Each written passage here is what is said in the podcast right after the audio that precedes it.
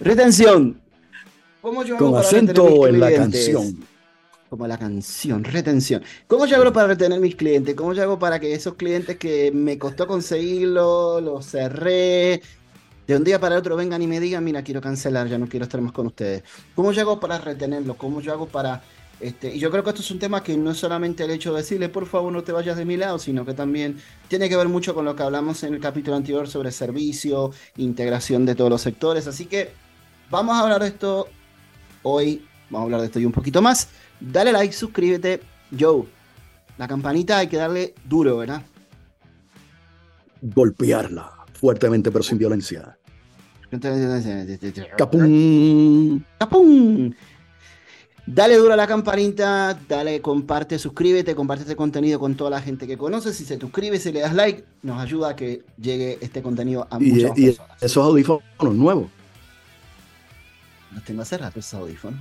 Mm, mm. No, tú los Nada. que usaban eran los, los de Mickey Mouse. Sí, pero esto se ve, se ve es más cómodo, no sé por qué, los tengo por ahí los grandes. Así que, nada, gente, como siempre, conversando de venta y yendo al tema directamente, conversando de ventas comienza ahora. Muy bien. ¿Quieres aprender a vender? Entonces este es tu podcast. Conversando de ventas con Joe y Pablo. Haz de la venta un estilo de vida. Ahora comienza Conversando de ventas. Presentado por Marketing Corner. Gracias, mundo. Hola, mundo. Buenos días, buenas tardes, buenas noches, madrugada, la hora que nos veas, que nos escuches en cualquier parte del mundo. Conversando de ventas con Joe y con Pablo, haciendo de la venta tu éxito en tu vida. Joe, ¿qué es la que hay? Todo bien, gracias a Dios. Súper bien. Qué bueno, eso, eso es excelente. Y nada, y como siempre, alegres y felices de estar aquí con ustedes hoy, compartiendo nuevamente, como todos los jueves. Joe, eh, yo creo que este es un tema que le toca en muchas empresas, el hecho de cómo yo hago para retener a mis clientes. Y cuando yo hablo de retención, diferentes industrias lo llaman de diferente manera. ¿Cómo yo hago para ese cliente que me costó a mí poder convencerlo, que ese cliente me compre, que ese cliente firme un contrato conmigo, se siga manteniendo en el tiempo y no se me vaya? ¿Qué hay que hacer? Wow. ¿Cómo, cómo esto trabaja? ¿Qué clase de pregunta, hermano? ¿Qué clase de pregunta? Yo creo que tú las escoges. Ay, Para pa, pa, pa, pa hacértela, para Sí. hacerte pensar mucho, te vas a poner colorado, mira. Con lo que mira, eh, eh, el concepto de retención, entiéndase yo quedarme con mi suplidor, eh, es multidimensional. Es multidimensional y, y mucha gente entiende que servicio al cliente es resolver problemas y contestar las llamadas del cliente. En realidad es multidimensional, es una estrategia integrada, colectiva de todo sector que parte de una visión estratégica. Eh, primero que todo, eh, es importante entender que para tú retener a un cliente, el cliente tiene que estar satisfecho con lo que recibe de ti, ya sea un producto o sea un servicio. Y para estar satisfecho, tú tienes que sobrepasar las expectativas que tiene el cliente con el producto y el servicio. No es cumplir solamente las expectativas, es sobrepasarlas. Eh, por ejemplo, compré un balón de fútbol eh, y mis expectativas es que eh, tenga todas las dimensiones correctas, esté en buen estado, yo lo puedo utilizar. Eh, pero si tú quieres que yo vuelva a comprar tu marca, a lo mejor ese balón de fútbol me tiene que durar más que cualquier otro balón de fútbol bajo condiciones de maltrato. Quiere decir que si yo compro otro y está igualmente bonito sacándolo de la caja, eh, pero no me dura lo que me dura el tuyo, tú superaste mis expectativas en cuanto a longevidad del producto y eso crea que la próxima vez que yo quiera comprar el balón, voy a comprar el, el de la marca que me duró más.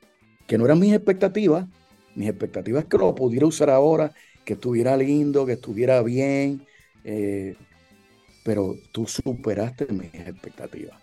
Quiere decir que cuando se diseña la, proyección del producto o servicio, entiéndase como le dicen en Cataño el provisioning, la entrega del producto o servicio, hay que tener claramente cuáles son las expectativas, qué espera el cliente. Y dentro del diseño de esa experiencia del cliente, yo tengo que atinar a superar esas expectativas. Estoy creando una sensación de bienestar más allá de lo esperado. Y eso genera intención de compra posterior que genera retención del cliente. Ok, quiere decir, bueno, aquí podemos hablar de un tema también que es el tema de, sobre todo, el manejo de expectativas. O sea, aquí lo que estamos hablando de retención es, yo te voy a dar una promesa de que mi, producto va a cumplir con ciertas cosas, pero a la vez yo espero como consultor o como vendedor, y a la vez también mi cliente espera que, que solamente lo que tú me hablaste no llegue a cumplir, sino que vaya un poquito más allá. O sea, ese valor es un valor agregado que al final del día el cliente de por sí mismo descubre, que me dice, mira, ¿sabes qué? Esto me funcionó tan espectacularmente que yo voy a, quiero seguir contigo, te quiero seguir comprando a ti. Mira, eh, lo que acabo de decir es totalmente correcto. Volvemos. Primero yo tengo que identificar cuáles son los criterios de selección. ¿Por qué mi cliente compra el producto? Cada criterio de selección es diferente. A lo mejor él compra ese balón porque de verdad se ve bonito, eh, tiene el logo de la FIFA eh, y a lo mejor, volvemos, quiero jugar con él y lo quiero ahora. Y, mis criterios de selección no necesariamente están, son, son amplios, son simples y lo compré. Pero a medida que tengo experiencias con ese producto y noto beneficios, ya mis expectativas se están ampliando para la categoría. Ya no solamente en, mi producto que compré, sino en productos similares, yo espero que el producto que tú me vendiste, todos vuelvan a repetir esa experiencia. Quiere decir que, número uno, yo tengo que identificar cuáles son los criterios de selección, porque la gente me compra lo que me compra. Dos, qué es lo que esperan en términos de la experiencia con el producto o el servicio. Y dos, cómo yo puedo añadir beneficios periferales que hagan que la experiencia supere las expectativas. Y otra dimensión en productos o servicios que son transparentes. Transparente es que una vez yo te lo vendo ya se acabó la necesidad de conectarme o comunicarme contigo, que haya comunicación contigo. Tengo que establecer un, nivel de, de involucración y de vínculo. Eh, y sobre todo en productos que no dan resultados inmediatos, yo tengo que manejar tus expectativas. Eh, para darte un ejemplo, publicidad digital. Yo te di mil pesos o mil dólares para que me montes una gran campaña de publicidad en Google. Eh, yo te di los, mil, pesos, mil dólares ahora y yo espero que mañana yo tener mi tienda llena. Esas son expectativas irreales. Quiere decir que yo tengo que hacer que tú entiendas cuál es la realidad de lo que puedes esperar. Entonces estamos hablando obviamente del tema de manejo de expectativas. O sea, yo en cierto sentido y, con mucho respeto, ahora siempre uno tiene que, a la hora de, dar o de vender algo, tiene que prometer cosas que realmente son cosas que van a pasar o a lo largo del tiempo con diferentes clientes que hemos tenido una experiencia, eh, el, ese producto tiende a cumplir esas ciertas expectativas, como hablaste ahora a nivel de, publicidad digital, es irreal. Y tuvimos, tuvimos cuatro capítulos con el, con el amigo Carlos Camuña referente a esto, de que es irreal que de la noche a la mañana tu negocio se llene. Y yo tengo que dejarte comunicar eso. Y poquito a poco esto es algo que va escalando. Pero mira, dentro de todo Dentro de toda campaña estrategia de mercadeo hay una promesa. Eh, así que tú tienes que cumplir la promesa, pero dar más allá de lo que el cliente espera. Y sobre todo, que cada transacción en cada punto de contacto deje una sensación de bienestar. imagínate que yo voy a tu oficina eh, yo necesito que desde el oficial de seguridad que está atendiendo el estacionamiento eh, me trate de una manera gentil. Porque eso, aunque pueda ser un empleado subcontratado de una compañía privada, va a impactar mi percepción de tu organización. Pregunta que te hago, eh, ¿tiende a ser eh, lo mismo para productos tangibles o intangibles el tema de retención? Eh, volvemos, el, concepto de retención en productos tangibles se manifiesta en repetición de compra. si yo repito la compra, yo soy un cliente leal. Si no repito la compra, no soy un cliente leal, quiere decir que no hubo, no hubo la retención en términos de, preferencia marcada sobre tu marca. Y, lo curioso de esto es que yo puedo hacer 10 productos y 9 productos eh, son excelentes, pero el décimo es malo. Eh, el, malo va a ensuciar la percepción de la marca eh, como si todos los demás nuevos hubieran sido mediocres.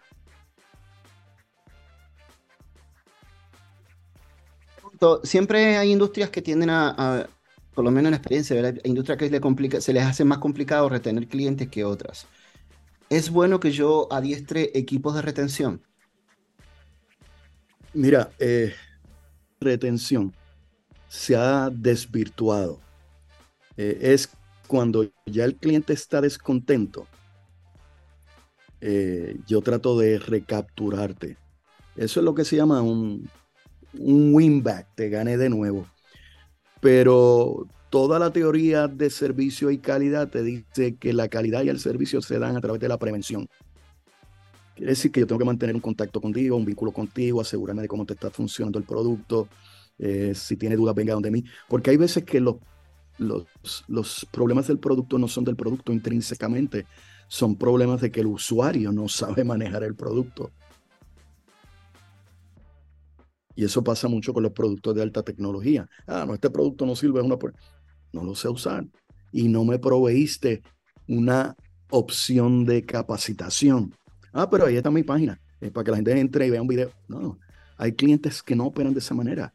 Hay gente que necesita que tú me expliques mira, ven acá, vamos a abrirlo, vamos, vamos a jugar con él, trátalo, trátalo, eh, ahora te toca a ti eh, y, volvemos. Tenemos que, eh, en las artes marciales hay un término que se llama embusen. Embusen es el caminito que uno hace cuando está haciendo una forma o una cata. Y en servicio al cliente hay que definir el, el, el embusen. ¿Cuál es el camino que pasa el cliente desde que coquetea con la idea de comprar tu producto hasta que lo adquiere y lo utiliza. Si yo no tengo esa carretera marcada, yo no puedo asegurarme que el, que el, viaje completo de mi cliente esté sin, sin huecos en la carretera. y después, entonces? disculpa. Sí, sí, después que coja el hueco y se le rompa la goma, eh, servicio al cliente no es repararte la goma.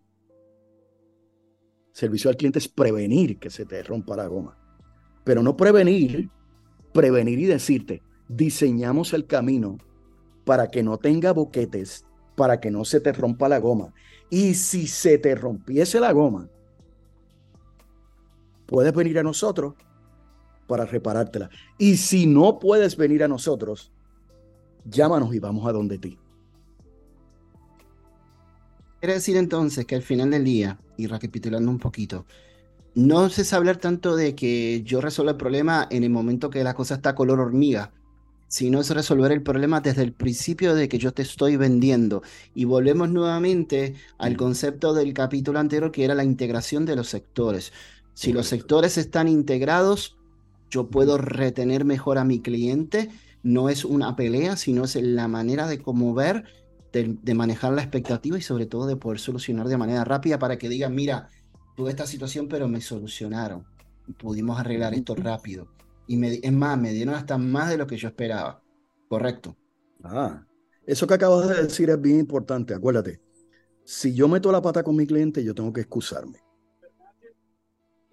Pero también tengo que darle un desagravio. No es que lamento la situación, no, yo te tengo que dar algo adicional. Y la mayor parte de las organizaciones, pues lo que hacen es se excusan, se excusan, se excusan, eh, pero no hay desagravio. Mira, eh, recientemente llevé uno de mis automóviles a lavar a un, a un sitio eh, en San Patricio. y la máquina que lava el vehículo, eh, no sé lo que sucedió, pero ciertas piezas del, automóvil eh, se le salieron y una se perdió. Eh, y yo voy donde el gerente y le digo, mira, me pasó esto. Y me dijo, déjame ver si lo puedo resolver. Dos. De las tres piezas aparecieron dos.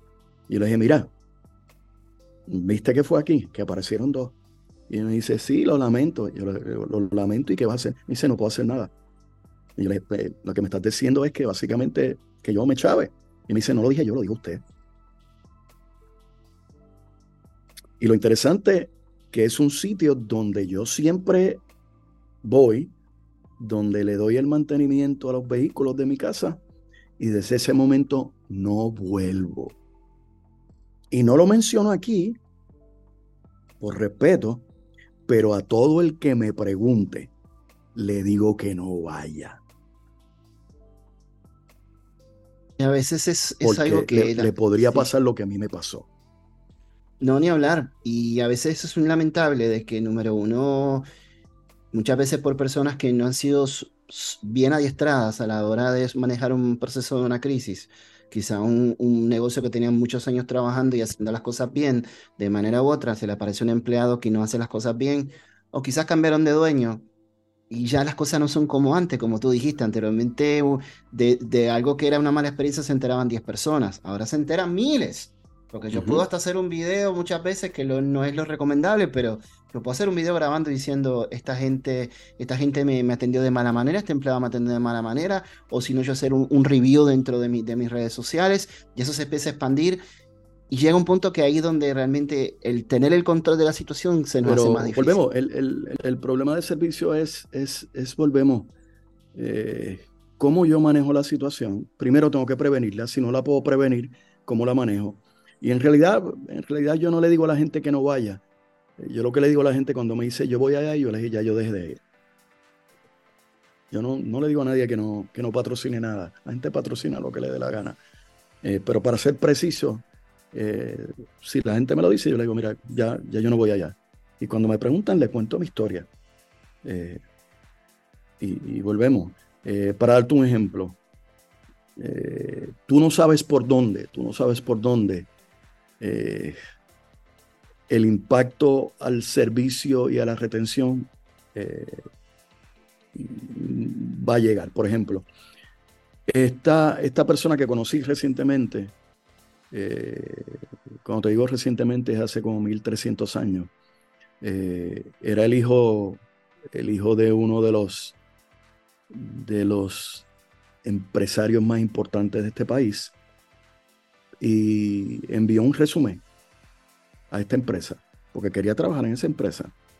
Y la empresa ni siquiera le contestó, acabamos de recibir tu resumen, eh, no tenemos una plaza disponible, pero lo vamos a tener en nuestro banco de datos para cuando surja una plaza podernos comunicar. Y como no él consiguió el trabajo, se fue a trabajar para la compañía eh, de su familia.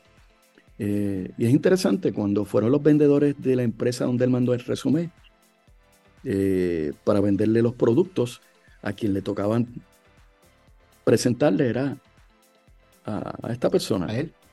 y, él le dijo, mira, eh, mis expectativas y lo que yo pensaba de ustedes era interesante, pero quiero que le dejes saber a tu gente que no les voy a comprar y nuestra compañía no les va a comprar nunca. y el vendedor se, se pasmó ¿pero por qué? ¿Qué hemos hecho? Y le dijo, mira, simplemente yo mandé un resumen para solicitar el trabajo y ni siquiera me lo contestaron. Y si es la calidad de servicio que ustedes dan, yo no voy a comprometer mi empresa con una empresa como la de ustedes. ¿Qué tiene que ver un resumen con el servicio business to business de una compañía? Mira, probablemente nada, pero aquí fue todo.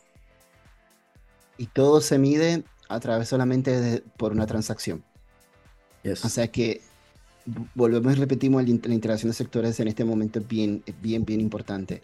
Este, y si queremos dejar una palabra que ustedes recuerdan el día de hoy, más que retención, que es el nombre de este podcast, yo le diría más prevención. Y prevención es un trabajo de todos. Prevención es un trabajo de todos. ¿Ok? Joe, como siempre, gracias por la oportunidad, gracias por este momento, gracias por la información. Espero que le hayas sido sagrado. Como dijimos anteriormente, si te gustó, suscríbete, dale like a este contenido, compártelo con toda la gente que conoces para que Comparte esto tu pan. creciendo. Comparte tu pan, comparte tu maná. Así que nada, www.peakperformancepr.com, www.peakperformancepr.com, en Facebook José Joe Díaz, dale like, suscríbete. Gracias por la gente que sigue suscribiéndose a, nuestro, a nuestra página de Facebook.